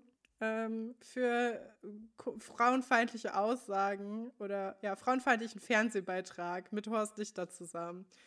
Das äh, ist auch 2007 ja. erst passiert, also ist noch gar nicht so lange her. Ähm, ja, und der hat nämlich auch bei, äh, bei Witzigmann gelernt. Also die hängen auch alle drei so ein bisschen miteinander zusammen, aber wir wissen, der einzige, der einzige Fernsehkoch, der uns interessiert, ist halt die Ratte Remy, ne? Das ist ja eigentlich klar. Ja. Und Sarah Wiener, für alle Leute, die sich vorletzte Woche mein, äh, mein Fernsehtipp äh, zu Herzen genommen haben und jetzt alle im Gutshaus 1900 rumhängen, die werden auch Sarah Wiener lieben lernen, lieben und fürchten lernen. Ähm, sagt mir doch gerne Bescheid, falls ihr das gesehen habt. Ich freue mich über jeden, mit dem ich über die Serie sprechen kann. Das ist wirklich äh, eine schöne Sache. Ja, was auch wieder widerlegt, dass äh, nur Männer kochen können und dass Herr Dr. Wolfert nicht recht hat, nachdem er jetzt hier eine Woche lang ähm, kochen kann. Hast du das Gefühl, Herr Dr. Wolfert ist schon in dem Kochclub oder ist vielleicht seit einer Woche im Kochclub angemeldet oder kommt das mit dem Kochclub erst und er nähert sich da erstmal autodidaktisch diesem Sujet? Naja, er kann oder er kocht ja nach, seit einer Woche. Ich glaube so nicht, dass, äh, dass er direkt im Kochclub ist und irgendwie groß sich da irgendwie vernetzt hat. Ich glaube, das kommt erst noch. Okay, das heißt, der goldene Also- Löffel muss noch ein bisschen warten auf Lutz Wolf. Ja. Ja, Okay. hoffentlich. Ja, aber er ist, er ist sehr eingenommen von seinen Fähigkeiten. Ähm, Guppy sagt dann auch, äh, dass er ja im Fernsehen schon mal so ein Kochduell gesehen hätte und stellt dann das vor, dass man das doch dann vielleicht auch einfach zwischen den beiden austragen könnte, nachdem die jetzt schon sich verbal so ein bisschen die Messer äh, gewetzt haben, können die ja auch mal gucken, was sie aus Parkett dann schlussendlich bringen können. Ja, Ähm, finde ich ganz ja. interessant mit diesem Kochduell, dass er sagt, ja, da gibt es doch diese eine Sendung. Weil wenn du heutzutage den Fernseher einschaltest, gibt es eine Sendung, die kein Kochduell ist, ungefähr. Also es ist ja wirklich fast jede zweite Sendung ist irgendeine Art von Mhm. Kochwettbewerb. Und ich wollte dich fragen, ob du sowas gerne guckst. Mm, Ich habe das mal eine Zeit lang gerne geguckt, jetzt nicht mehr, aber ich habe das auch mal versucht nachzumachen. Ich weiß nicht, ob du dich daran erinnern kannst, Nee. aber irgendwie in der siebten Klasse oder so oder achte, ähm, ich glaube siebte war es, ist ja auch egal. Da habe ich mit einem Freund und zwei Klassenkameraden versucht, so Auch perfekte schö- Dinnermäßig Schön diese, diese. Trennung. Ein Freund, zwei Klassenkameradinnen. Also ja, mit denen da du kommen wir jetzt nämlich zu. Ah, okay. Da, komm, da kommen wir nämlich jetzt zu. Und zwar ähm, war das so, dass äh, ich glaube, die haben so ein bisschen, oder eine von denen hat auf meinen Freund, äh, war so ein bisschen in meinen Freund verliebt. Und dann haben wir halt so das er, die, die erste Ausgabe vom perfekten Dinner so gemacht. Und dann ähm, war das nämlich bei meinem Freund eben, dass da gekocht wurde. Äh, da sind dann auch alle hingekommen und äh, wir haben dann so, wie beim perfekten Dinner auch da so ein bisschen das Zimmer angeguckt. Nein! Und dann äh, gab es dann eben Essen. Stefan, das ist die allersüßeste Folge. Du erzählst von den Haselnüssen für Aschenbrödel, von deinem genähten Stern. Jetzt kommt, ihr habt das perfekte Dinner nachgespielt. Mit in die Schränke gucken, das ist ja herrlich. Nein, mit in die, nee, nee, nee, das, das finde ich auch beim perfekten Dinner unangenehm. Ja, das wird auch nicht mehr gemacht heutzutage. Da kann ich dich beruhigen. Das ist doch gut. Bei Shopping Queen aber schon, oder? Da wird der Kleiderschrank auseinandergenommen. Ja, da wurde bis vor kurzem das zumindest noch gemacht. Ich habe die Sendung auch leider schon länger nicht mehr geguckt. Oha. Ja. Ja, auf jeden Fall äh, alles schön und gut. Äh, das, das erste Ding hat sehr, sehr gut funktioniert. Beim zweiten Mal war ich dabei. Also ich musste kochen. Ähm, und dann haben wir, glaube ich, so zehn Minuten bevor das stattfinden sollte, haben die mir eine SMS geschrieben, die beiden Mädels, und gesagt so, ah ja, wir kommen heute nicht. Oh, Und äh, da hatte ich dann aber schon gekocht. Mein Freund war auch schon da. Und dann haben wir gesagt, okay, dann essen wir jetzt einfach. Und danach war es dann auch vorbei. Also die wollten nicht kochen. Ich glaube, die wollten einfach wirklich nur äh, Zeit mit meinem Freund eben verbringen. Hm. Aber das Und hätten sie ja das so auch da haben können. Das wäre ja nochmal eine Chance gewesen. Ja, aber ich glaube, da, da war dann der ganze Rest irgendwie ein zu hohes Hindernis. Okay. Ja, das ist ja, Ja. traurig. Ja, es ist dann in die Brüche gegangen. Ja, schade. ja. Was, war denn dein, was war denn dein Essen, was du gekocht hast? Ich habe ein das? geschnetzeltes gekocht Okay. mit ähm, Erbsen und Möhren, glaube ich. Und Spätzle. Mhm. Ja. Ja. Also das Mein perfekte. Freund hatte Chivapchichi und Kartoffelpüree oder so gekocht. Ja. Also so wie man halt auch gekocht hat mit 13, 14. Ach, ich finde das lieb. Ja, Sehr ja. süß. War ein bisschen traurig dann, aber ja. Ich war ein bisschen niedergeschmettert. Die waren nämlich im Freibad und hatten dann keine Lust mehr. Oh, Mhm. ja. Naja, und es war halt ein bisschen kurzfristig. Also das, ich glaube, das war das Blödeste daran.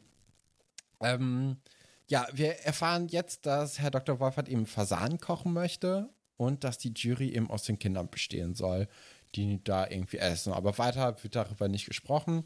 Und wir sind dann in der Mensa, in, wo Nadine und Iris in der Uta ein bisschen rumblättern und auch Boys abchecken, beziehungsweise Nadine fragt dann, was Iris denn von dem Typen da hält. Und Iris ist der Meinung, naja, also der Hund, den er da um sich drum hat, der ist schon irgendwie cuter. Ähm, ich glaube auch, dass Nadine ihr zustimmt. Ich bin mir gerade nicht mehr ganz ja, sicher. Ja, ich glaube auch. Ich kann da nicht relaten. Aber ich, äh, ich finde das auch eine komische Vermischung von, von Sachen. Ich weiß nicht, dadurch, dass ich nicht so den engen Bezug zu Hunden und so habe, ist mir das immer ein bisschen mhm. fremd. Aber ich fand den Typen auch nicht cute. Ich fand beide egal. Also, die haben beide nichts in mir hervorgerufen. Ja, war ja oberkörperfrei, ne? Ja. Sowohl der Hund als auch der Typ. Wie gut das gewesen wäre, wenn der Hund angezogen gewesen wäre. so ein Pulli einfach. Ja, mit so einem kleinen so Achselshirt. Mit so einem kleinen, ich mag also Hunde mit so, also mit so Klamotten finde ich ja süß, mit so einer kleinen Regenjacke. so ein kleiner Dackel mit einer Regenjacke finde ich urknuffig. Oh je. Ja, ich weiß gar nicht, ob das Tierquälerei ist.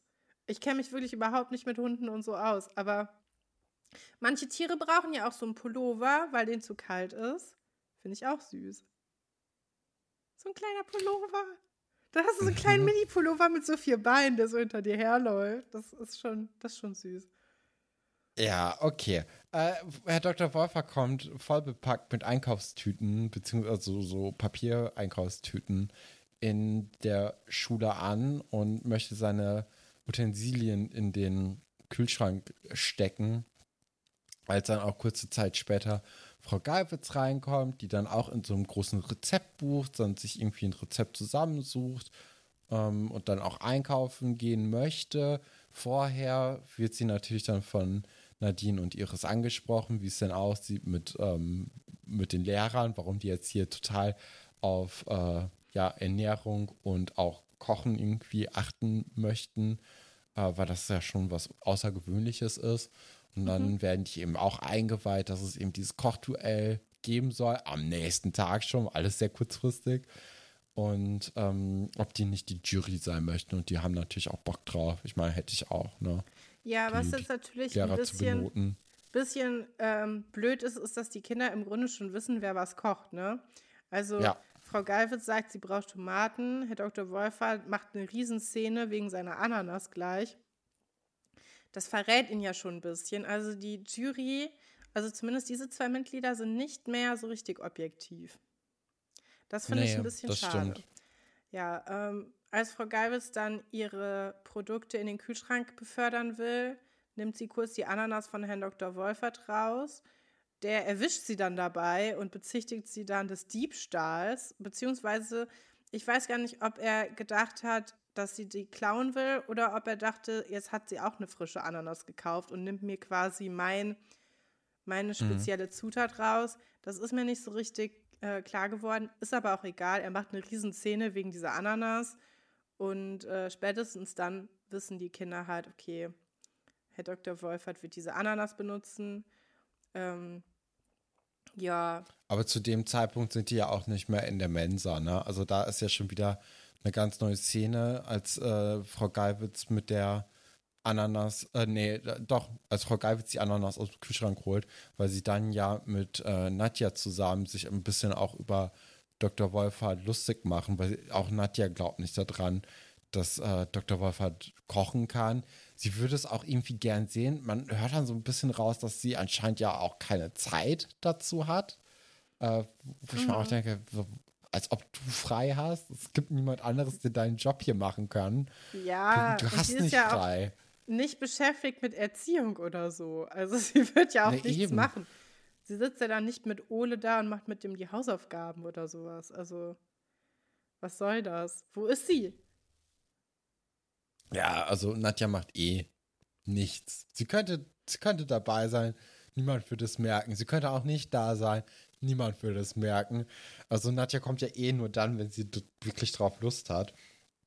Sonst spielt sie ja wirklich keine Rolle.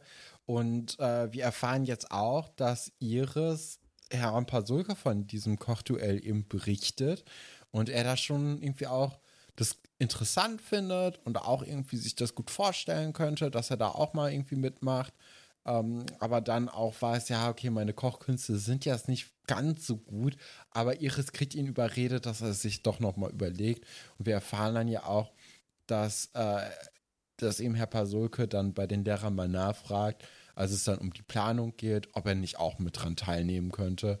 Da sind dann auch wieder alle sehr geckig drauf und äh, sehr gespannt, was dann Herr Pasulke kochen Ja. würde, weil auch die glauben nicht, dass Herr Pasulke irgendwie was groß kochen kann, weil er schon dafür berüchtigt ist, dass er vor allem aus der Konserve viel isst. Ne? Ja.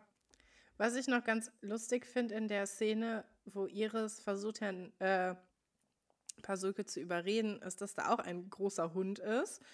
Und Iris kennt sofort den Namen des Hundes und hat auch ein Leckerli dabei. Als Nicht-Hundebesitzerin finde ich das schon sehr gut vorbereitet für so. Ja, Drei aber Meter das da passt auch nur zu Iris. Ja. Ne? Also allen anderen Leuten wird man das nicht so richtig abkaufen, Nee. aber Iris, natürlich. Ja. Natürlich macht das Iris. Ja. Ja. Und dann können wir uns äh, eigentlich schon freuen auf die nächste Folge, oder? Auf das große Kochduell. Auf das große Kochduell. Also das ist, äh, du meintest ja schon, dass das eine ähm, Geschichte ist, die dir wirklich sehr im Kopf geblieben Ja, weil die ist. einfach lustig ist. Wir wissen alle, wer gewinnen wird. Es ist irgendwie, es macht Spaß. Ja, ich, ich habe ja die auch mir schon äh, ein bisschen angeguckt. Ach so, ne? du weißt Jetzt- auch schon, was passiert. Genau, also ich habe mich auch wieder das alles auffrischen können, was passiert. Und ähm, doch, das ist eine gute Folge, glaube ich. Diese Folge jetzt, die war nicht so gut, ne? Also insgesamt, ich würde der, ich, was würdest du auf einer Skala von, ein, von 0 bis 10 geben? Ja, ich würde auch nicht so viele Punkte geben. Vielleicht eine 4. Ich Ja, ich hätte auch so ja. drei, vier irgendwie so getippt. Aber also, weil es auch langsam schlaucht, die Geschichten, ne? Also die jetzt hier noch so offen sind. Diese Kochgeschichte, ja, das freue sehr ich mich kurz, drauf. aber die ist auch irgendwie, die macht schon Sch- Freude auf mehr. Ja. Aber beim Rest, das ist schon so ein bisschen. Pff, Ja, und dann auch dieser ganze Rassismus und dieser ekelhafte Typ. Ja. Und dann, ich meine, ich habe mich über den anderen Typ ein bisschen gefreut. Ich fand das mit den Tattoos witzig. Das war schon so, aber ja. Und dann diese, das eine, das Dorf gegen das Internat, es hat sich, das, das hatten wir jetzt schon zu oft in den ersten beiden Staffeln. Ähm, da da wäre es schön, wenn da mal was anderes kommen würde. Kommt es aber nicht, weil äh, wir kennen die nächsten Folgen. Aber ähm, ja, ich denke, also ich, ich kann mich auch daran erinnern, wie das gelöst wird und wie dann, ähm, wie dann da dieser Wettkampf entschieden wird. Und das ist eigentlich auch wieder ein schöner Moment. Also wenn die Geschichten aufgelöst werden, dann macht das schon Spaß. Es zieht sich einfach nur zu lange. Und ich glaube, das sind unsere heutigen Sehgewohnheiten einfach nicht mehr so gewohnt. das kann gut sein, ja. Und wir gucken es ja jetzt auch nicht wie ein Kind vom Fernseher. Das macht auch nochmal einen Unterschied, sondern halt einfach remote. Es ist alles ein bisschen, ja, es zieht sich. Aber es ist auch okay. Ähm, aber so viele Punkte würde ich dieser Folge auch nicht geben. Aber ich freue mich sehr auf nächste Woche und auf die, äh, auf die große Kochshow. Ich weiß gar nicht, Stefan, dann, du hast es ja vor kurzem erst geguckt. Wer ist denn das dritte Jurymitglied? Kannst du das schon verraten? ähm, ich meine, es wäre irgendwie Kai oder so. Ja, kann gut Das sein. habe ich jetzt gar nicht mehr im Kopf. Ich glaube auch, dass es Kai ist. Ich war mir aber nicht sicher. Weil ich habe es wirklich schon sehr Ja. lange nicht mehr gesehen, also ein paar Jahre. Ähm, ja, werden wir, Ja. dann, werden wir dann nächstes Mal hören. Hast du Zitate vorbereitet? Ich habe Zitate von André nämlich nochmal gefunden. Der hatte uns ja eine Mail geschickt, schon, oh, das ist schon im 18. Mai. Uh, das ist schon echt lange her. Ähm, es tut mir sehr leid, dass ich das irgendwie verbaselt hatte jetzt in der letzten Zeit. Ähm, aber ich glaube, die habe ich auch noch nicht vorgelesen gehabt. Werden wir jetzt herausfinden. Ähm, ja, würde ich sagen, ich, ich beginne einfach. Okay, einverstanden. Da musst du mir aber auch versprechen, dass Person 2 fällt Person 1 ins Wort, dass mein Name Hase ist und dass ich von nichts weiß. Ah. Klar. Und jetzt nichts wie raus hier. Wer waren das? Waren das Kim und Vera? Während äh, Kim sich wegschleicht, um zur Aufnahmeprüfung der Ballettschule zu fahren, waren es René und Emma beim Erkunden des Geheimgangs oder Antje und Laura beim Kopieren von Dr. Wolfers Lösungszettel. Ich glaube das letzte. Aber vielleicht auch das erste. Aber ich glaube das letzte. Also entweder Kim und Vera oder Antje und Laura. Ja, aber ich glaube, es ist Antje und Laura. Ja. Äh, das stimmt auch. Und zwar war das in Folge 125 bei Minute 455. Ja, und das ist die, die, ach, das ist auch so eine schöne Geschichte. Die mag ich wirklich gerne. Ja, ich hätte nämlich gedacht, dass da dann irgendwie nach der Geschichte das dann vorbei ist, weil das Schuljahr endet ja. Ja, auch. es ist weird aufgeteilt, aber die Generation und die Staffeln, die stimmen nicht immer überein. Das hatten Ja. wir in der ersten Staffel, war das halt schon so, aber das ist jetzt nicht mehr so. Deswegen kommt man da schnell durcheinander. Ja, äh, hast du dann auch Zitate? Ich habe auch Zitate, und zwar von der Maria. Und sie sagt, sie hat ein geniales Zitat für das Zitateraten gefunden. Und da bin ich äh, jetzt mal gespannt, du. das werden wir jetzt auch hören. Das ist auch ein Dialog. Also Person A. Was würden Sie eigentlich machen, wenn Sie sich gerade einen vierfachen Cheeseburger gekauft hätten und neben Ihnen säßen zwei arme, alte, hungrige Männer? Person B. Hässlich. Person A. Wie bitte? Person B. Hässlich haben Sie vergessen. Die armen, alten, hungrigen Männer sind sicher auch noch hässlich. So, verwirrender, verwirrende Geschichte, würde ich sagen. So ganz ohne Ja. Kontext. Wir geben jetzt Kontext. Ist es. Äh, Herr Berger und Frau Klavitter geraten wegen ihrer unterschiedlichen Lehrmethoden aneinander und können irgendwann kein normales Gespräch mehr führen. Oder Herr Pasulke und Frau Gallwitz unterhalten sich über merkwürdige Vorgänge vor der Schülersprecherwahl, nachdem Herr Pasulke von den Kindern auf sein Sozialverhalten getestet wurde. Oder Herr Lachmann und Herr Dr. Wolfert machen einen Abstecher in die Philosophie und versuchen das Teichbeispiel so zu verändern, dass ihre Schützlinge dies auch verstehen. Oh, schwierig. Also, als du die, die Leute vorgelesen hast, also ich finde, das passt am besten zu Herrn Pasulke, dass Herr Pasulke einfach hässlich nochmal reinwirft und die Leute überhaupt nicht wissen, was er gerade von dem will. Weil das hat man, glaube ich, relativ oft. Aber es könnte halt auch sehr, sehr gut sein, dass ähm, Herr Lachmann und Herr Wolfert das sind. Aber ich glaube, ich, ich höre das am ehesten bei Herr Dr. Pa äh, bei Herr Pasulke. Mhm. Das ist hässlich, deswegen würde ich B sagen. Ja, es ist richtig, aber Frau Gallwitz sagt das mit dem hässlich. Nein, wirklich. Ja, also Herr Pasulke äh, war kurz bei den Kindern im, ähm, im Labor und die haben da sein Sozialverhalten testen wollen, eben mit so, ja, was würden Sie denn machen, wenn Sie sich gerade einen Cheeseburger gekauft haben und dann wäre da ein armer alter Mann auf dem Boden, würden Sie ihm den geben oder nicht, um zu testen, ob er ein guter Mensch ist oder nicht. Und äh, Herr Pasulke sagt das dann kontextlos und Frau Gallwitz unterbricht ihn dann und sagt einfach hässlich, weil sie halt dieses Klischee ein bisschen aufbrechen will. Ist sehr Ah, lustig. okay. Ist äh, Folge 210, Minute 1950. Nicht schlecht, nicht schlecht. Also das ähm, hätte ich so nicht erwartet. Das ist ein gutes Zitat, wirklich. Ja, Zweites Zitat. Ähm, Judo ist eine sehr elegante Form der Selbstverteidigung. Sagt es A. Antje schwärmt Iris vom Judo vor und denkt dabei vor allem an Sven Weber, den wir hier immer noch sehr groß vermissen, also Ja. zumindest auf meiner Seite. meinst du, er kommt noch mal Äh, wieder, Stefan? Also die Hoffnung stirbt ja zuletzt, ne? ja. Wenn, wenn Schloss Einstein Erfurt sagt, ey, wisst ihr was? Sven Weber, Jörg Zufall, komm doch mal ran, wir geben dir einen Job als Lehrer, ne? Niemand wird Schloss Einstein Erfurt die neuen Staffeln so aufmerksam gucken wie ich. Aber ich glaube, ich glaube, da, da möchte die, ähm, die möchten das nicht. Naja, äh, oder war es B? Herr Haller bringt Margareta und Billy die Vorzüge dieser Sportart näher. Oder C, Frau Petzold kann Dr. Wolfert beruhigen. Probleme werden auf Schloss Einstein auch in Zukunft nicht mit den Fäusten geklärt. Also A, äh, Antje, B, Herr Haller oder C, Frau Petzold. Ich glaube, Frau Petzold. Mhm. Vor allem wegen dem Zusatz danach. Dass sie quasi sagen will, dass es nicht brutal ist. Ja. Das ist dann wahrscheinlich das Mittlere mit Herr Haller, ne? Es ist Herr Haller in Ja. Folge 410 Na, bei Minute 9. Sehr schade. Ja, okay. Konnte man nicht mit rechnen. Nee, finde ich auch. Also und vor allem jetzt hier nochmal Sven Weber so ins äh, Gedächtnis zurückgerufen zu bekommen. Also das ist ja schon, also das, das, das ist ja perfekt. Ja, ich, Ja, hast du ein zweites ich habe noch Zitat ein zweites noch? Zitat. Ähm, das ka- kam interessanterweise dann auch in noch einer anderen E-Mail, aber äh, ist auch von Maria. Also schließt nahtlos an, deswegen können wir die jetzt beide gleichzeitig vorlesen. Und zwar, es ist wieder ein Dialog. Ich weiß, Dialoge sind immer schwierig nur zum Zuhören, aber ich, also ich glaube, es ist nicht so kompliziert wie der Dialog eben. Person A, glaubst du, ich habe das mit den Ringen mit Absicht gemacht? Person B, das habe ich ja gar nicht behauptet.